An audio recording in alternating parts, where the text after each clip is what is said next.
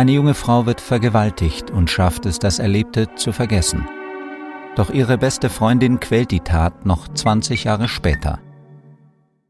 Glücklich ist, wer vergisst. Ich kaufe Barbara die Postkarte mit diesem Satz, weil manchmal, da machen wir Witze darüber, dass sie so viel vergisst. Und ich mich an nutzlose Kleinigkeiten erinnere, zum Beispiel ob die Sonne schien an diesem oder jenem Tag. Eigentlich suchen wir in der Papeterie nach einem Geburtstagsgeschenk. Du nimmst mich wieder hoch, sagt Barbara. Ich glaube, vergessen macht glücklicher, sage ich. Ich versuche im Moment zu leben. Eben. Denkst du immer noch so oft daran?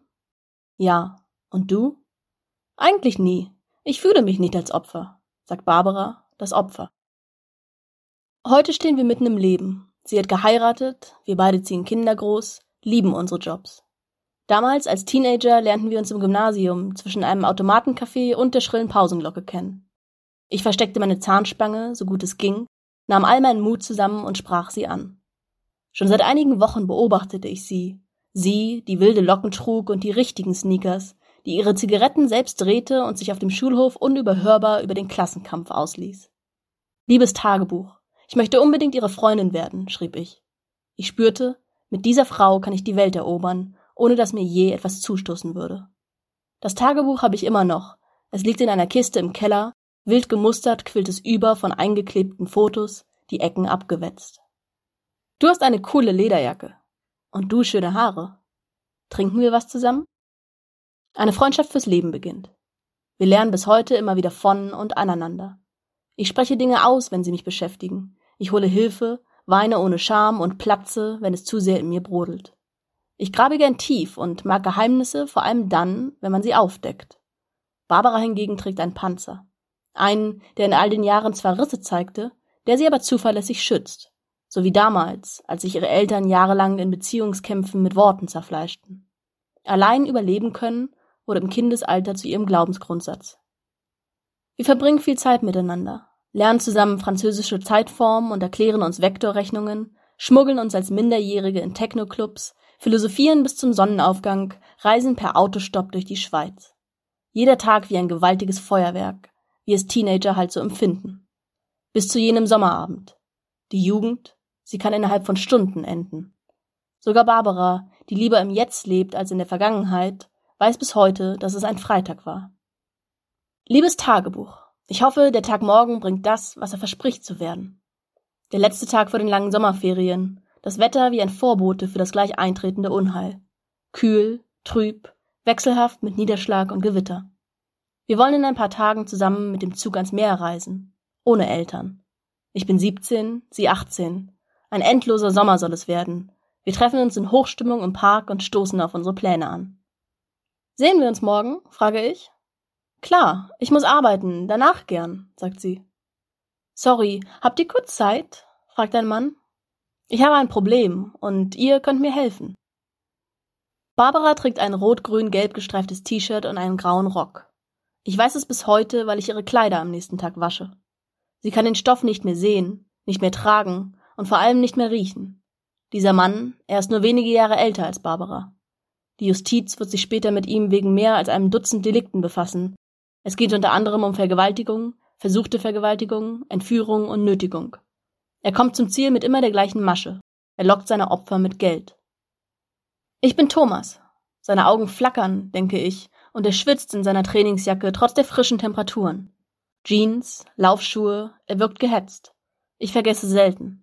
Beobachten, recherchieren, kritisch nachfragen, das wird einige Jahre später mein Beruf. Ich zögere. Ich habe viel Geld und muss es dringend loswerden. Könnt ihr mir dabei helfen? Ihr kriegt einen Anteil. Aber es darf nur eine von euch mitkommen. Es darf nur eine von euch mitkommen. Ein Satz, dessen Folgen mich bis heute nicht loslassen. Barbara sagt sofort zu. Zuhören, Menschen wertfrei begleiten, an das Gute in ihnen glauben, das wird später ihr Beruf. Ein Mann, offenbar in Not. Später vor Gericht spricht sie davon, dass sie ihr leid getan habe und sie helfen wollte. Ich fahre mit der Bahn nach Hause, lege mich ins Bett und versuche, mein Bauchgefühl zu ignorieren. Liebes Tagebuch, er ist kleiner und schwächer als Barbara. Ihr passiert nie was, sie ist allen überlegen. Das denkt auch Barbara, während sie mit dem kleinen Mann durch die Stadt läuft. Sie ging eine Zeit lang in den Judo-Club, hat keine Angst vor dem Unbekannten. Sie stellt ihm Fangfragen und er antwortet einsilbig, aber geschickt. Er scheint harmlos und fast hilfsbedürftig. Der Wahn blitzt erst in seinen Augen auf, erzählt Barbara später, als er die Tür hinter ihr verschließt und sie realisiert, dass es zu spät ist. Die erste Nacht der langen Schulferien. Dieser Sommer wird nicht endlos, aber unvergessen. Warum waren wir so naiv, Barbara? Wie konnten wir so blöd sein? Mich hat das schnelle Geld gelockt. Er hat uns 20.000 Franken versprochen, weißt du noch? Das roch nach Freiheit. Ein Lottogewinn. Ja, aber das sind doch nicht unsere Werte, dass wir für Geld alles vergessen? So wurden wir nicht erzogen. Keine Ahnung. Wir zwei dachten immer, wir seien stärker als die ganze Welt. Warum so naiv? Das frage ich mich bis heute immer wieder, obwohl ich diese Frage jedes Mal als Ohrfeige empfinde, wenn jemand anderes sie uns stellt. Sie suggeriert Mitschuld. Geh nicht mit Fremden, schon gar nicht, wenn sie mit Süßigkeiten locken. Wird uns das nicht eingeimpft? Kaum watscheln wir auf uns allein gestellt zum Kindergarten? Gleichzeitig lernen wir aber, sei nett zu allen, biete Hilfe an, du brauchst keine Angst zu haben. Das Hirn von Jugendlichen ist hormonell durcheinander. Sie können risikohafte Situationen schlecht einschätzen, sagt Barbara, die heute als Sozialpädagogin arbeitet. Sie selbst sei damals mit Abenteuern verführbar gewesen, wollte sich kennenlernen, sich spüren und Grenzen ausloten. Aber viel wichtiger dünkt mich, was sie hinterher schiebt. Sie sagt es ganz bestimmt. Er muss sich schämen, nicht ich. An jenem Tag landet eine US-Sonde nach sieben Monaten auf dem Mars.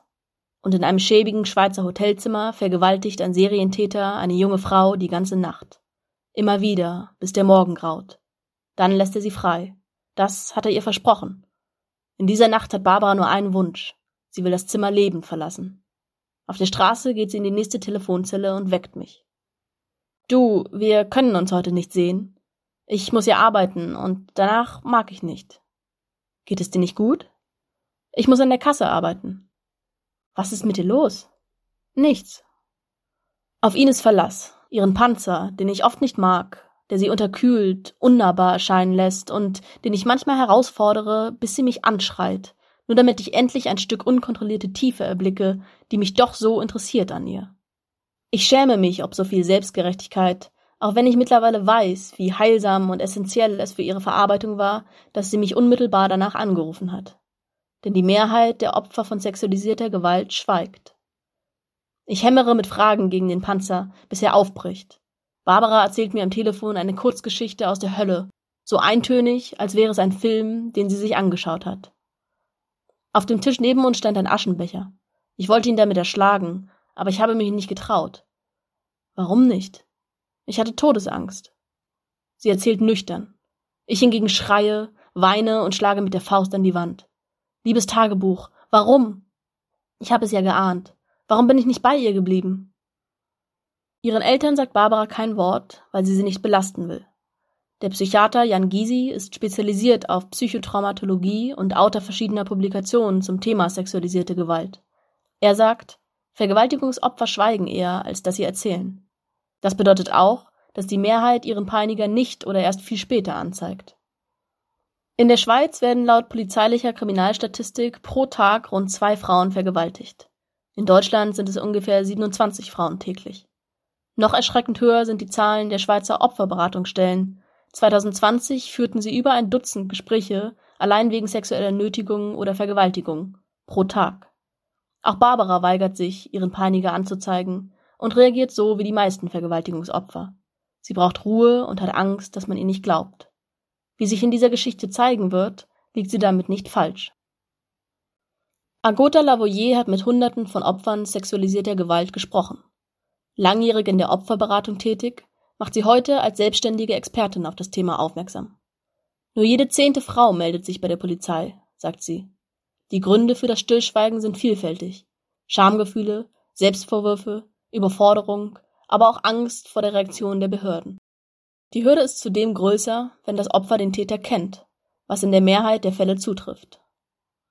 Laut Lavoyer sind sogenannte Vergewaltigungsmythen nach wie vor stark in unserer Gesellschaft verankert. Dabei handelt es sich auch um die Annahme, dass bei einer Vergewaltigung geschlagen und geschrien werde. Dabei ist oft das Gegenteil der Fall, Viele Opfer sind während der Tat wie gelähmt. Auffallend auch, sie suchen zwar eine Beratungsstelle auf, sind aber trotzdem unsicher, ob ihr Fall wirklich schlimm genug war. Sie können das Erlebnis nicht richtig einordnen, denken, es gäbe noch viel drastischere Fälle, sagt Lavoyer. Dabei wurden sie vergewaltigt. Barbara lässt sich immerhin zur Pille danach überreden. Wir reisen auf eine griechische Insel. Sie ist schweigsam in diesem Sommer. Liebes Tagebuch, Barbara hat diesen Blick, spaziert am Strand und starrt ins Leere. Ich muss ihr wieder das Gute im Leben zeigen, dass sie sich fallen lassen kann, dass die Liebe gewinnt.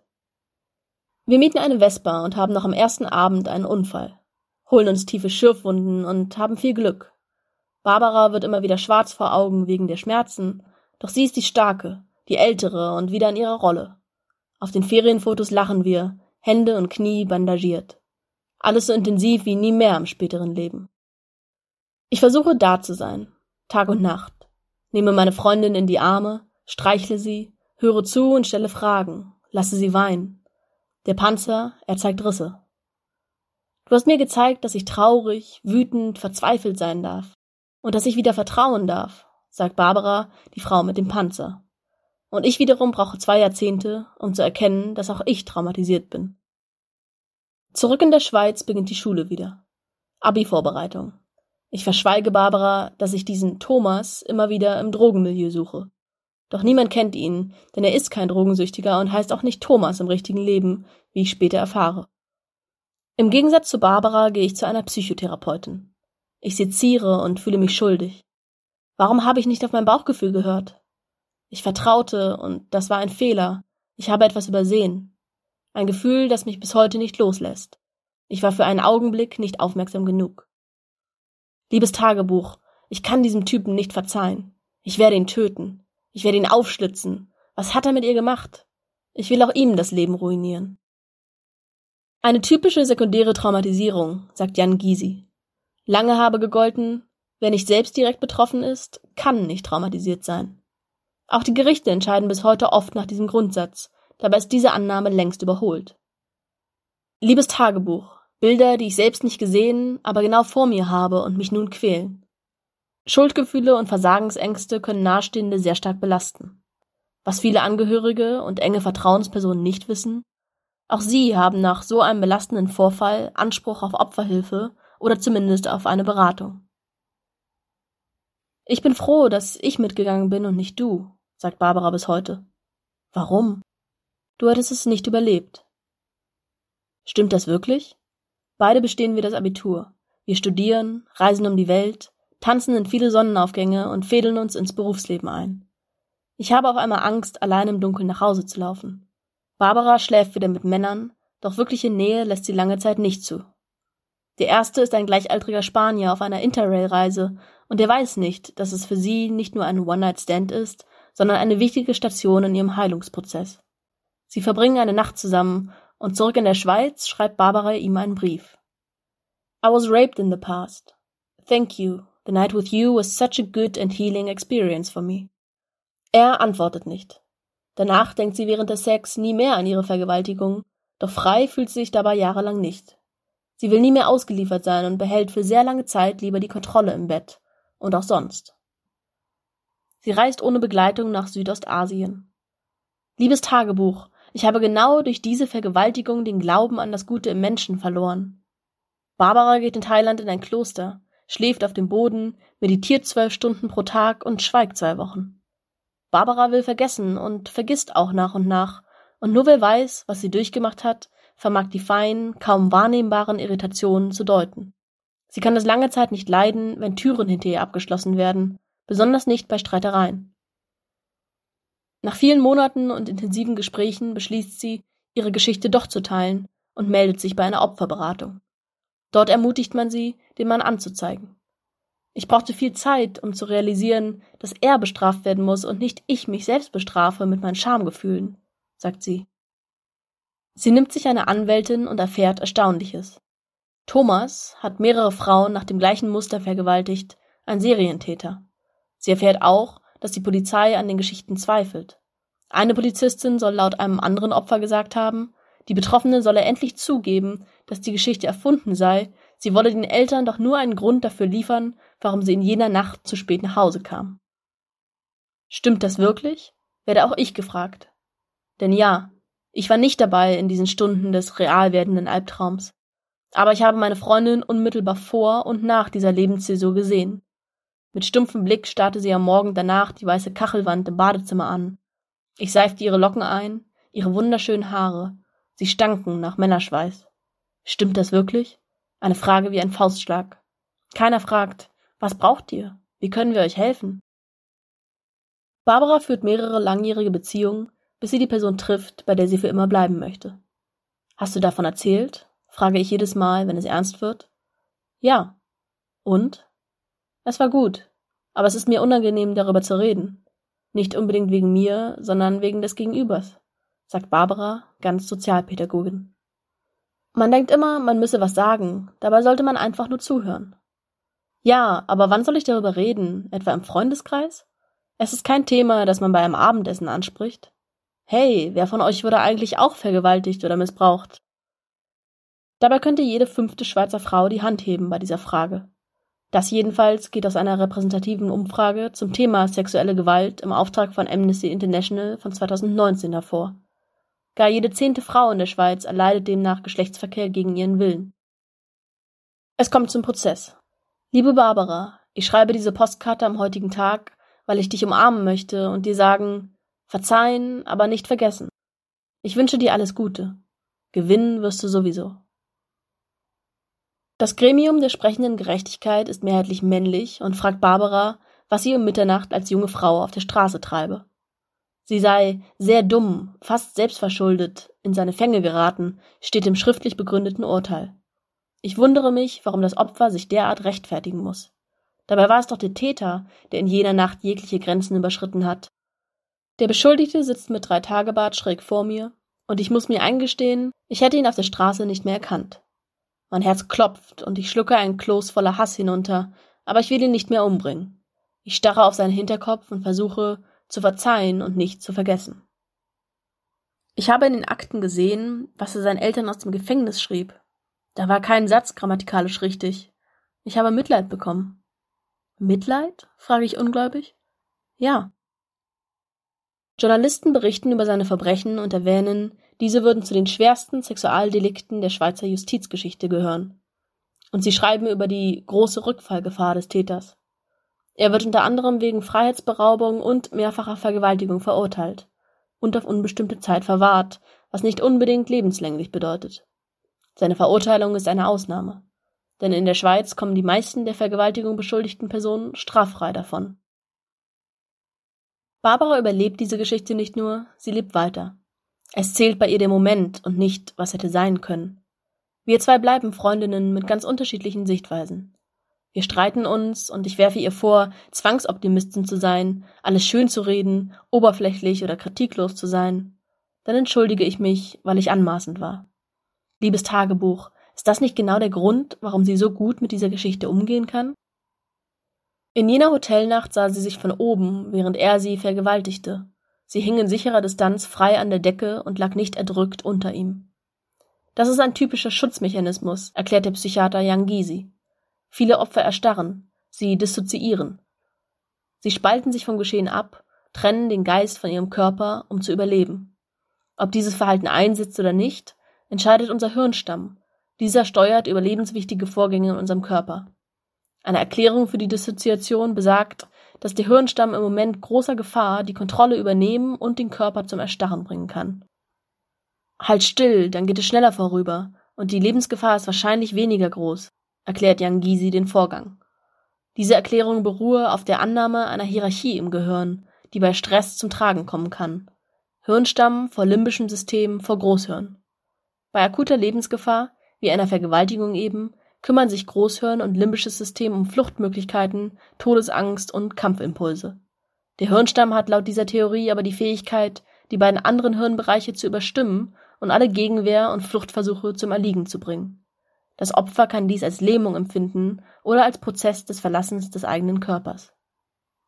Das Thema ist mittlerweile auch politisch, denn bald kommt das neue Sexualstrafrecht vor das Schweizer Parlament.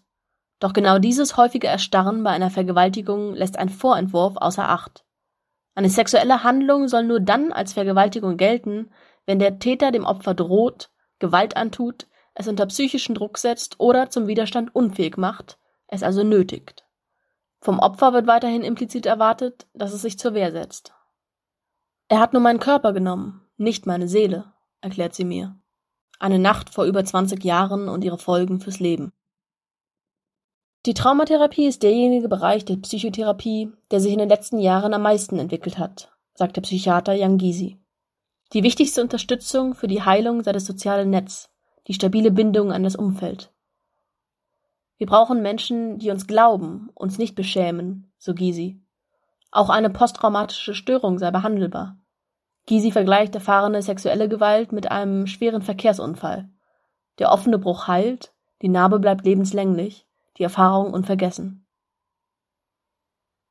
War die Vergewaltigung dein schlimmstes Erlebnis? Das jahrelange Streit meiner Eltern beschäftigt mich mehr als diese Nacht. Das glaube ich nicht. Wie kann das sein? Doch, als Kind war ich hilfloser.